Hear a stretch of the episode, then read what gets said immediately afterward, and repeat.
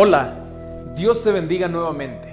Bienvenidos a una emisión más de Bálsamo para el Alma.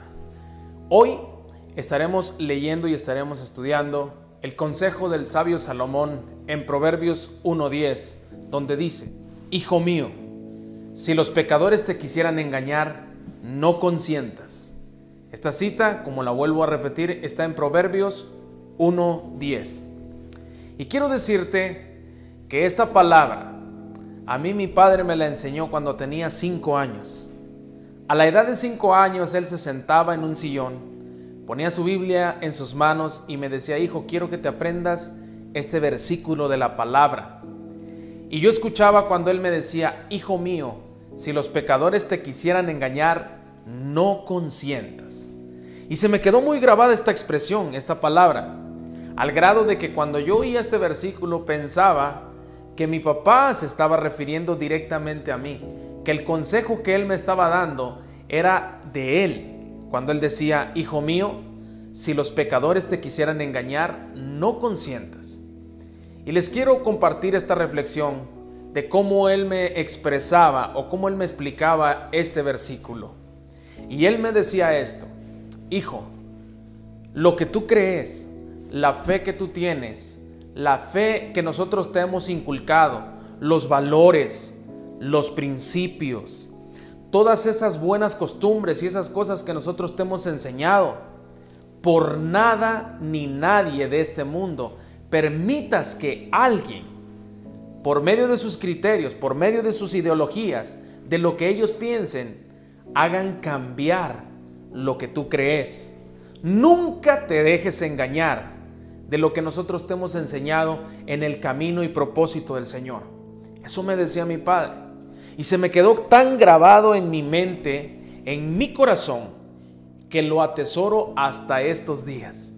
Y hoy quiero decirte algo, y esta es una reflexión para tu amigo, amiga, hermano, hermana que me estás escuchando, que me estás viendo, que no te dejes engañar.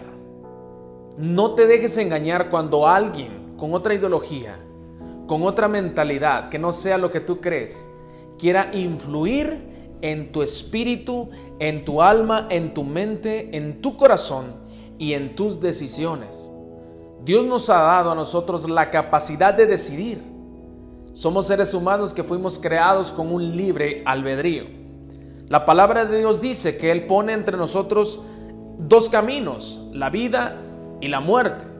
Y nosotros tenemos que decidir, tenemos que escoger.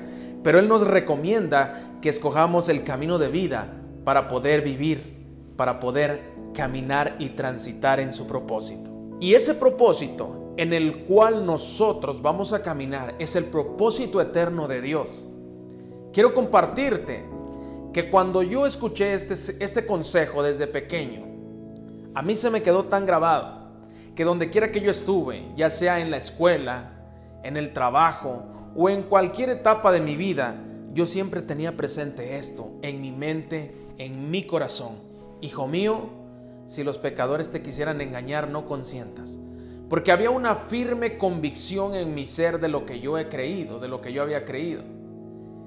Y donde quiera que yo me paraba, donde quiera que yo estaba, siempre la gente sabía que yo creía en Jesús que yo creía en el Salvador del mundo, que yo tenía esa fe y esa convicción en el Dios Todopoderoso. Y cuando tú pones los límites desde un principio, cuando tú te paras en un trabajo, en la escuela, donde quiera que tú vayas, y tú dices, yo soy cristiano, yo conozco a Dios, yo creo en Dios, la gente tal vez a lo mejor tenga otros criterios, tenga otra forma de pensar, tenga otro credo, pero créeme que la mayoría te va a respetar. Y cuando tú no hablas de lo que tú crees, de lo que tú eres, cuando tú no manifiestas tus convicciones, fácilmente vas a ser engañado, engañada. Entonces aquí el proverbista, este consejo que nos deja y nos recalca, hijo mío, si los pecadores te quieren, quisieran persuadir al engaño, a quererte meter otro tipo de ideologías que es contrario a lo que tú estás creyendo, no permitas, no lo consientas, porque la palabra de Dios nos ha enseñado un camino, un propósito, nos ha enseñado un destino y nosotros creemos en que Él es nuestro Salvador. Hay gente que tiene otras ideas, hay gente que tiene otros credos y será muy respetable lo que cada uno crea. Pero yo te invito a que lo que tú creas no permitas que nada ni nadie en este mundo quiera cambiar tu ideología y sobre todo tu fe, que es lo más importante. Porque nosotros no creemos en palabrería, nosotros no creemos en ideología humana, nosotros creemos y, estamos convictos firmemente de que lo que el Señor nos dice en su palabra es verdad. Porque Él dice que Él es el camino, la verdad y la vida. Y nadie viene al Padre si no es a través de Él.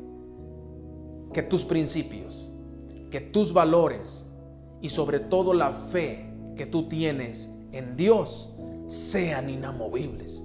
Que seas como ese hombre que edificó su casa sobre la roca.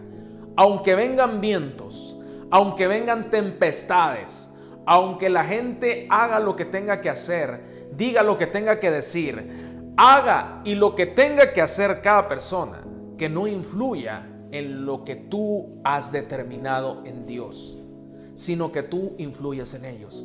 Porque la palabra de Dios dice, conviértanse ellos a ti pero tú no te conviertas a ellos. Tenemos que ser influencia, tenemos que ser una iglesia relevante, una iglesia que vayamos y que lo que nosotros profesemos la gente crea, no por nuestra boca, sino por medio de nuestro testimonio. Y eso tendrá más peso, tendrá autoridad. Cuando la gente vea que lo que tú crees no solo lo hablas, sino lo vives a diario. No solamente lo dices, sino lo practicas, lo llevas a cabo. Esa es convicción. Y créeme que nada te va a mover. Cuando venga alguien con una doctrina, cuando venga alguien con algo diferente, como dice la escritura, aun si viniera un ángel trayendo otro evangelio diferente al que se te ha enseñado, sea anatema, reciba maldición, dice la palabra de Dios. Así es que lo que hemos creído es algo real, es algo vivo él está sentado en el trono de gloria, de justicia. Y aquel que le cree recibe el galardón. Y aquel que confiesa su nombre aquí en la tierra, Él le confesará allá en el cielo delante del Padre eterno. Dios te bendiga. Nos vemos en la próxima.